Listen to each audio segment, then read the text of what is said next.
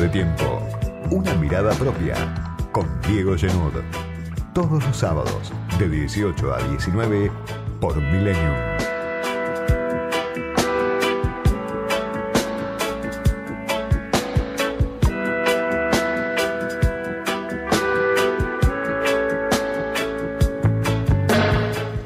Semana con dos protagonistas, por lo menos, de la discusión pública interna dentro del Frente de Todos. Por un lado, Sergio Massa, el presidente de la Cámara de Diputados. Por el otro, Martín Guzmán, ministro de Economía. Y la discusión pública por la actualización del impuesto a las ganancias, que a muy poco de la fecha de cobro del aguinaldo para la porción de los asalariados que está registrado hoy en la Argentina, era una discusión que debía ser saldada de alguna manera, se saldó, podríamos decir, en beneficio de la postura de Sergio Massa, que plantea en línea con los sindicatos el salario no es ganancia, una de sus banderas históricas, una de las banderas que hizo grande a Massa cuando Massa tenía potencia electoral, no como ahora, eh, cuando en el 2013, hace casi una década, construyó el Frente Renovador, bueno, la cuestión de ganancias que afectaba ya en ese momento a los trabajadores mejores pagos, la discusión de ese sindicalismo que representaba Hugo Moyano con, con el gobierno de Cristina Fernández, eso lo supo capitalizar Massa y todavía hoy, tantos años después, lo mantiene como una bandera. Se logró finalmente la actualización de ganancias, lo vimos ayer en la puesta en escena de Massa, Guzmán, Héctor Daer de la CGT, Pablo Moyano.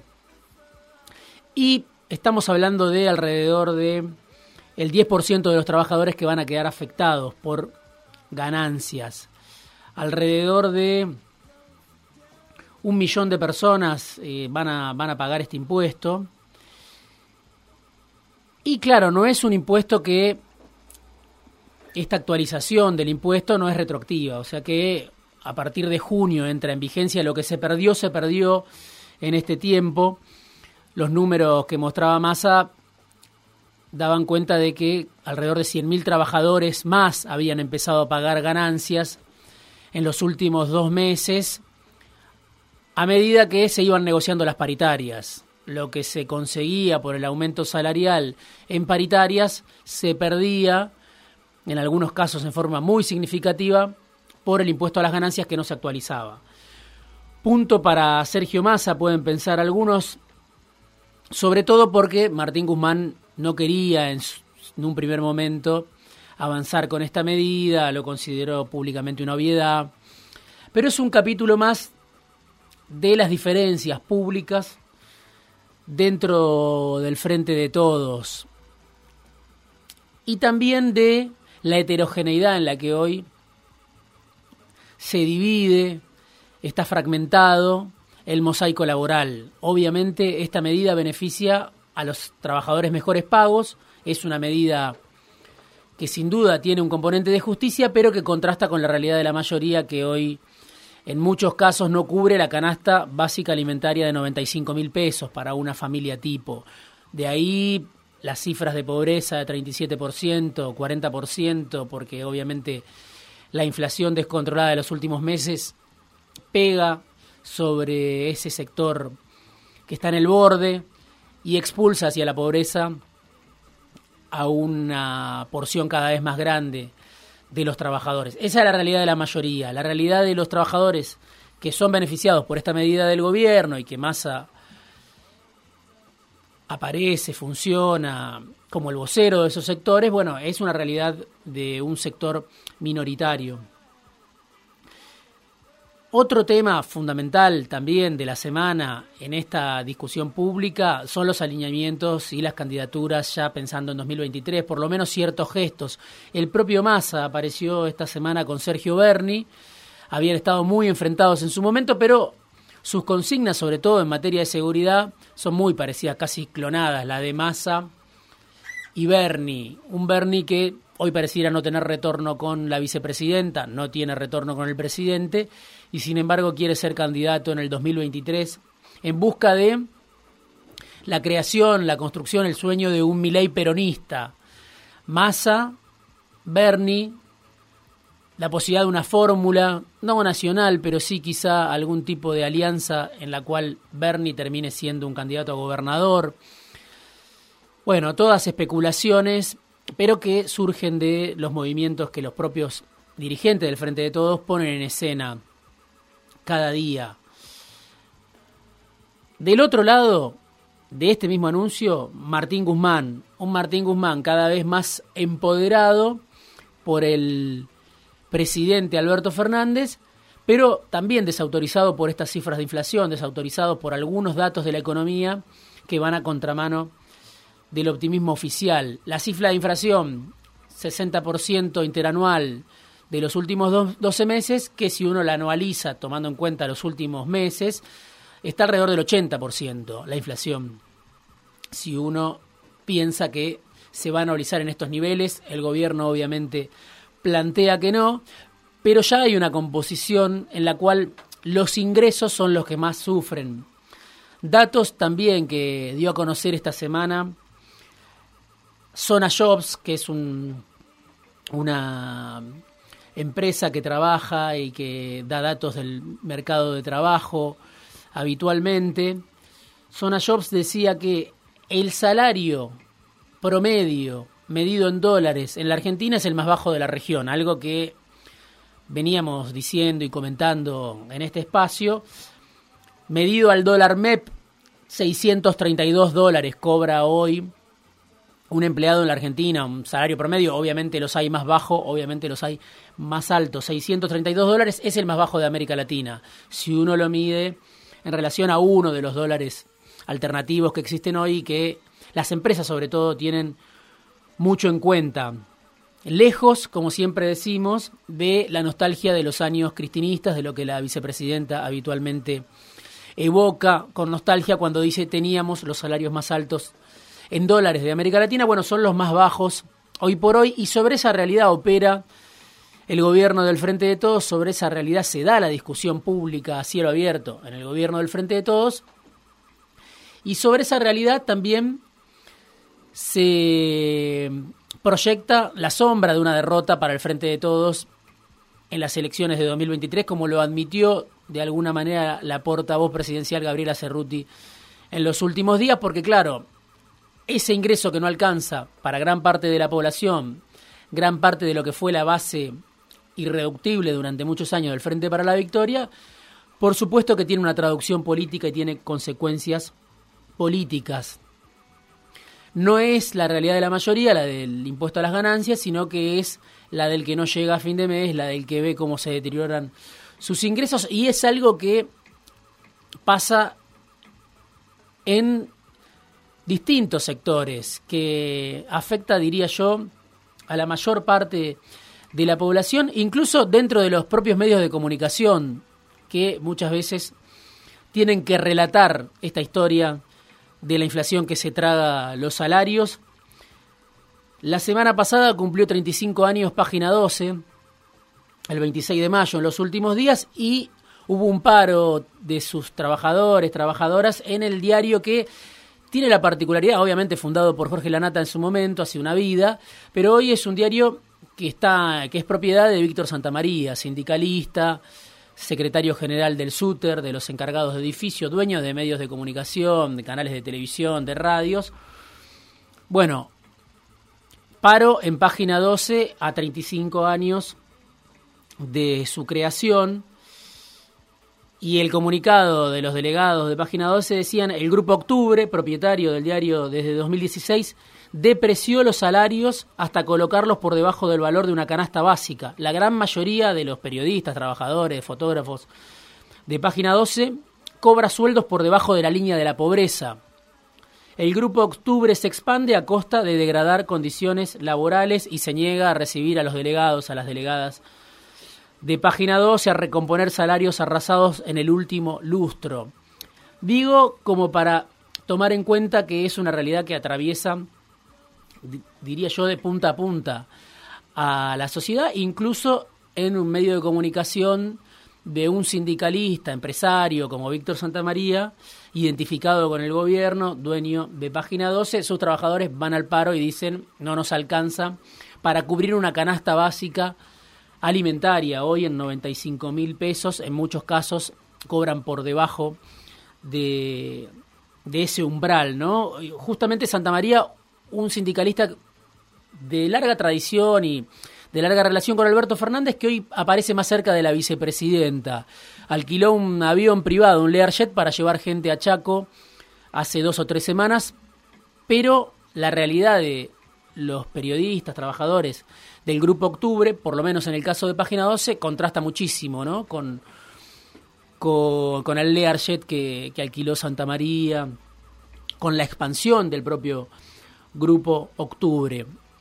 Guzmán, el otro protagonista del que hablábamos al comienzo, empoderado por Alberto Fernández y con la renuncia de un funcionario que había ganado mucho protagonismo, que era Roberto Feletti, el secretario de Comercio Interior, en su momento viceministro de Amado Vudú, ligado al cristinismo. Se fue Feletti, dicen, porque se lo pidió la vicepresidenta o se lo pidieron los sectores cercanos a la vicepresidenta gran responsable de la lucha contra la inflación. Claro, el fracaso lo vemos, está sobre la mesa, como siempre decimos también, en un contexto de inflación internacional, donde Gran Bretaña, Estados Unidos tienen la inflación más alta de los últimos 40 años por los precios internacionales de los commodities, por la salida de la pandemia, pero en Argentina, ya sabemos, todo es peor. Feletti era uno de los encargados de luchar contra la inflación, el otro es el propio Martín Guzmán, el otro, muchos piensan, es Miguel Pese, el titular del Banco Central, el fracaso es de todo el gobierno, el que se va es Feletti,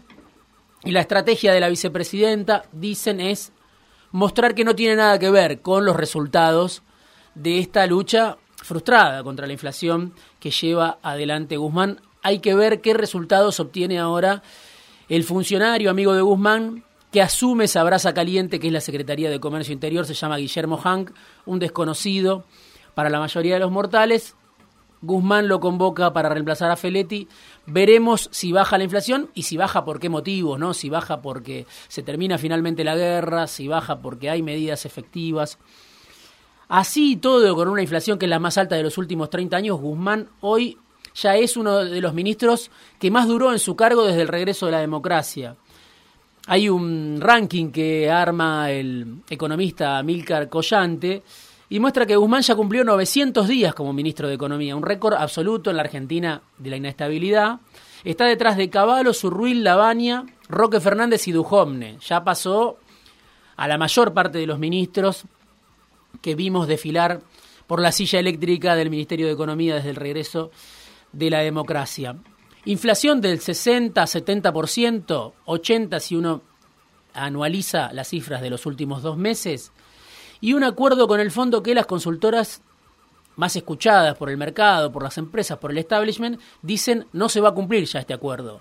Último informe de Marina Dalpolleto, una consultora que solemos citar en este espacio, pero obviamente además muy escuchada en el establishment, dice Dalpolleto, que dirige la consultora EcoGo, que en su momento había fundado Miguel Bain, Guzmán no va a cumplir con el acuerdo con el fondo, ni con la meta de ajuste fiscal, ni con la meta de ajuste monetario, ni con la meta de acumulación de reservas.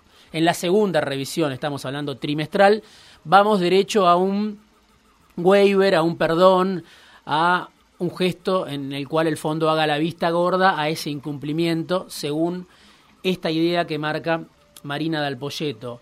Y el informe se llama, de la consultora EcoGo, Asalto al Banco Central y pone la lupa en un tema que Dalbolleto habitualmente comenta, también basada en alguna frase que en su momento pronunció Miguel Bain, ex asesor de Scioli, ex asesor del propio Macri. El deporte nacional en la Argentina es robarle dólares al Banco Central. Y en esto, una consultora como EcoGo coincide con la vicepresidenta, por lo menos en el fenómeno, en la descripción de lo que está pasando. Salarios pulverizados en la Argentina, los más bajos de América Latina, y un banco central que no puede acumular reservas pese a que le toca vivir un tiempo que algunos piensan es de gloria con respecto a la acumulación de reservas. ¿Por qué? Porque tenés la soja récord, porque la pandemia impidió la salida de dólares por turismo durante mucho tiempo y Argentina tuvo un superávit comercial de 30 mil millones de dólares en dos años que difícilmente pueda repetirse, aún con un récord de exportaciones como el que está previendo el gobierno. 30 mil millones de dólares, ¿cuánto quedó el Banco Central? Lo decía la vicepresidenta en Chaco también hace un mes, lo dicen las consultoras, no quedó prácticamente nada.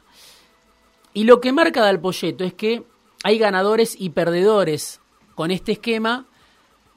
Lo que Dalpolleto marca sobre todo es la brecha cambiaria. Dice, no se puede analizar la economía en la Argentina sin mirar una brecha cambiaria del 80%. ¿Quién gana y quién pierde? Bueno, además de los asalariados que corren por detrás de la inflación, ganan los importadores que le piden dólares baratos al Banco Central en muchos casos para estoquearse y no para aumentar la producción como declaran frente al Banco Central. Pierden, dice Dalbolleto, los exportadores, porque obviamente reciben un dólar que es el oficial y además tienen las retenciones en el caso del agro. Por eso digo, después, ¿cómo se sale de este esquema de ganadores y perdedores? Bueno, esa es la discusión, por supuesto. Las consultoras de mercado no coinciden en nada con la vicepresidenta sobre cómo se sale de este esquema donde con una brecha del 80% hay una transferencia de ingresos en beneficio de los importadores. Autos y textiles, por ejemplo, dice Dalpolleto, tuvieron aumentos en dos años y medio de gobierno del Frente de Todos de alrededor del 250%. Aumentaron los autos y los textiles cuando la inflación estuvo en el 162%. O sea, casi 100% más de inflación en los autos y los textiles en dos años y medio expresan, bueno, quién está ganando en esta ecuación, con esta brecha cambiaria, en este contexto. No solo hay una transferencia de ingresos de los asalariados hacia la rentabilidad empresaria, como también lo marca el informe de Cobou, hay un excedente empresario que va creciendo, los tres o cuatro vivos de los que hablaba la vicepresidenta, bueno, existen, quizás sean más de tres o cuatro vivos, pierden los asalariados, pero a nivel también de los sectores dominantes de la economía o de los, de los actores principales de la economía, también hay una transferencia de ingresos, según EcoGo, en beneficio de los importadores. ¿Cómo se reduce la brecha cambiaria del 80%? Bueno, ahí empieza la división muy clara, yo creo que dentro del propio gobierno, en el gobierno, en la oposición, entre los economistas del gobierno y de la oposición, más heterodoxos, más ortodoxos, ahí está el debate abierto, por supuesto, si uno lo escucha a Javier Milei dice hay que dolarizar la economía y así se va a resolver el problema de la brecha cambiaria. Otros piden una devaluación, una devaluación brusca, ¿no? Para saldar esa brecha del 80% entre el dólar oficial y los dólares alternativos. Mientras tanto, mientras esa discusión se sigue dando, mientras el gobierno busca que se achique esa brecha de manera gradual, hay ganadores y perdedores. Alguien está ganando, alguien está perdiendo, pero ganando en grande, no como los trabajadores a los que se les cobraba ganancias y se les cobró ganancias en los últimos meses, ganando mucho en una transferencia de ingresos que la propia Dalpolleto dice es de alrededor de 30 mil millones de dólares. Bueno, a esos sectores que están ganando, los importadores, las empresas que cancelan deuda, la deuda que contrajeron durante el gobierno de Macri, en paralelo al endeudamiento público, hubo un endeudamiento privado. Bueno, esas empresas lograron que el Banco Central, Miguel Pese, le cediera dólares baratos para cancelar y el endeudamiento que contrajeron bajo Macri. ¿Cuánto se llevaron del Banco Central en dos años y medio, según Marina del Polleto? 21 mil millones de dólares, las grandes empresas de la Argentina. Bueno, hay ganadores y hay perdedores mientras se da el debate entre el gobierno y la oposición. Editorial, análisis, conversaciones, entrevistas, fuera de tiempo, con Diego Llenud.